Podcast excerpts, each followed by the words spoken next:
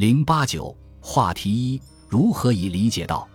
韩非从老子那里接受了道的观念，以道作为哲学思考的出发点。不过，他是接着老子讲的，不是照着老子讲的。他找到了新的讲法，就是以理解道，围绕着道与理的关系做文章。理这个哲学范畴也不是韩非提出来的，在他的老师荀子那里就有凡以知物之理的论断。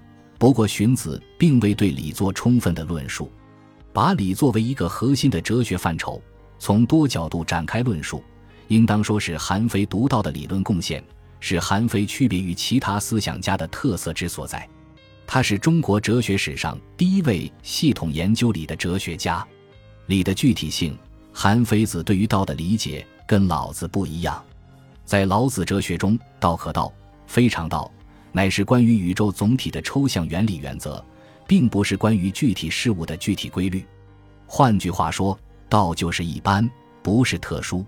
韩非作为一位重视具体问题的哲学家，改变了老子只讲一般不讲特殊的讲法，对于道与物的关系有了新的看法。他不否认道是一般，但是他强调这个一般必须通过特殊体现出来。他对于道的理解同老子的区别在于。不再停留在一般原理原则认识上，而试图把抽象的原理原则具体化。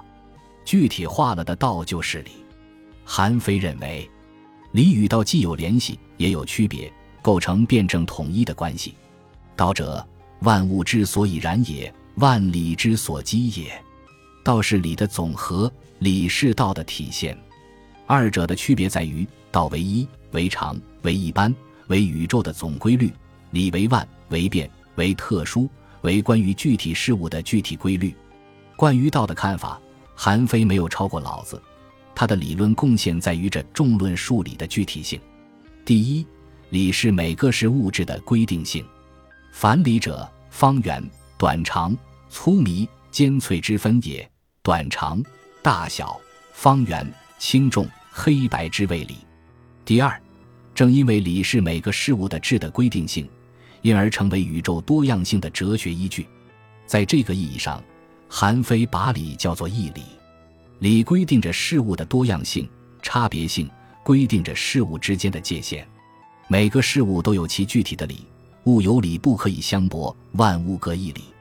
博有破尽的意思，就是说，正是由于万物一理，才不能互相替代。第三，理统一于道，理不是单个存在物。理与理之间存在着内在的普遍的联系，这种联系就是道。万物各一理，道尽积万物之理。人们从把握理入手，进而达到对于道的把握，这就叫做理定而后可得道。从韩非关于理的具体性的论述中反映出，他已接触到普遍规律与特殊规律之间的辩证关系。他认为，普遍规律自己不能表现自己，必须借助于特殊规律。因而必须高度重视特殊规律的重要性，这种认识为他建构知道理论找到了哲学依据，那就是从实际情况出发设计制度，而不是从抽象的理念出发设计制度。只有这样，才能找到一条切实可行的天下归一之路。理的历史性，从空间的角度看，理的具体性表现为多样性，万物各一理，桌子之理不是椅子之理。从时间的角度看，理的具体性表现为历史性，各个时代有各个时代不同的理，尤其是治理国家的道理更为明显。万物各一理，三十一个一理。上古敬于道德，中古逐于智谋，当今争于利器。韩非指出，德治在上古时代是可以行得通的，因为那时人比较少，而大自然提供的食物多得很，根本就吃不完。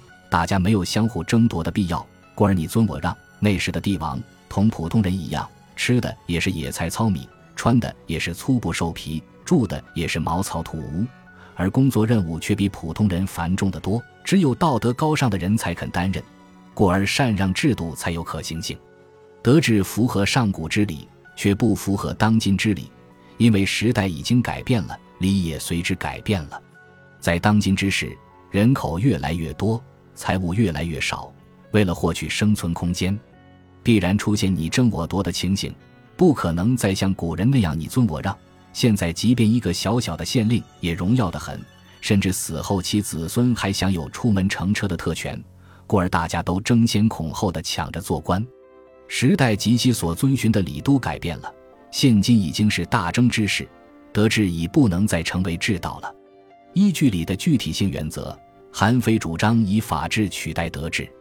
他指出，在大争之世还宣扬德治，犹如守株待兔一样可笑。政治家应当与时俱进，采用的治道必须适应时代的变化而变化，是义则是义，是义则被变。在当今之世，最高法则就是气力，就是用拳头说话。他通过阐发礼的历史性，为法家的变法及新主张找到了理论支撑。礼的可知性，由于理具有具体性，此物不是彼物，宇宙万物才有可能成为人所认识的对象。倘若事物没有区别，人的认识根本就不可能。由于理具有历史性，各个时代有不同的理，故而人的认识才处在不断发展的过程之中。强调理的可知性，亦是韩非的一个重要观点。在韩非之前，荀子曾提出物理可知的观点，韩非在乃师的基础上做了进一步的发挥。韩非认为，事物所具有的客观之理是认识的对象，而人则是认识的主体。人的认识符合客观之理，才是正确的认识。人们以正确的认识指导自己的行为，才能在实践中获取成功。他说：“原道理以从事者，无不能成。”人的认识不应当脱离物之理，那种没有根据的猜想不能叫做知识，只能称之为前识。先物行，先理动，知为前识。前识者，无缘而妄意度也。在他看来，前识都是武断的，没有事实根据，应当予以排除。荀子把认识的途径区分为天官和天君，韩非则分为天明、天聪和天智。他说：“人也者，成于天明以视，基于天聪以听，托于天智以思虑。天明之眼睛，天聪之耳朵，这是获取感性经验的渠道。但是，感觉到的东西还不等于知识。”必须经过天智及思维的加工，只有经过思虑，才能上升到知识，形成符合理的认识。这叫做思虑熟则得是理。知的可验性，在知识论方面，韩非与荀子的不同之处在于，特别强调知识的可验证性。这是他从墨家那里得到的启发。墨家主张取实与名和三表法，重视知识的效果。韩非也是如此。他说：“夫言行者，以功用为之的构者也。今听言观行，不以功用为之得构，言虽至察，行虽至坚，则妄发之说也。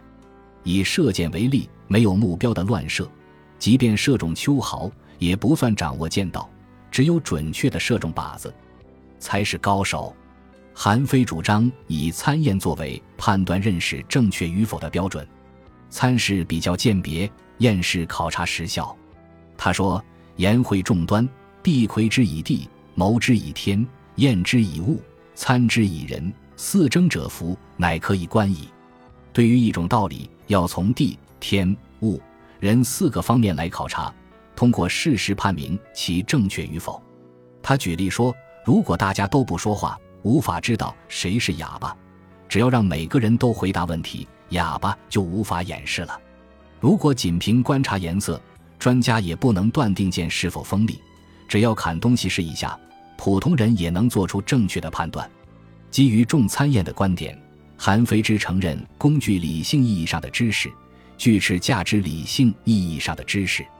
他认为，儒家倡导的仁义之教，墨家倡导的兼爱之道，都无法在经验中得到验证，因而都是虚妄的，都不具有合理性。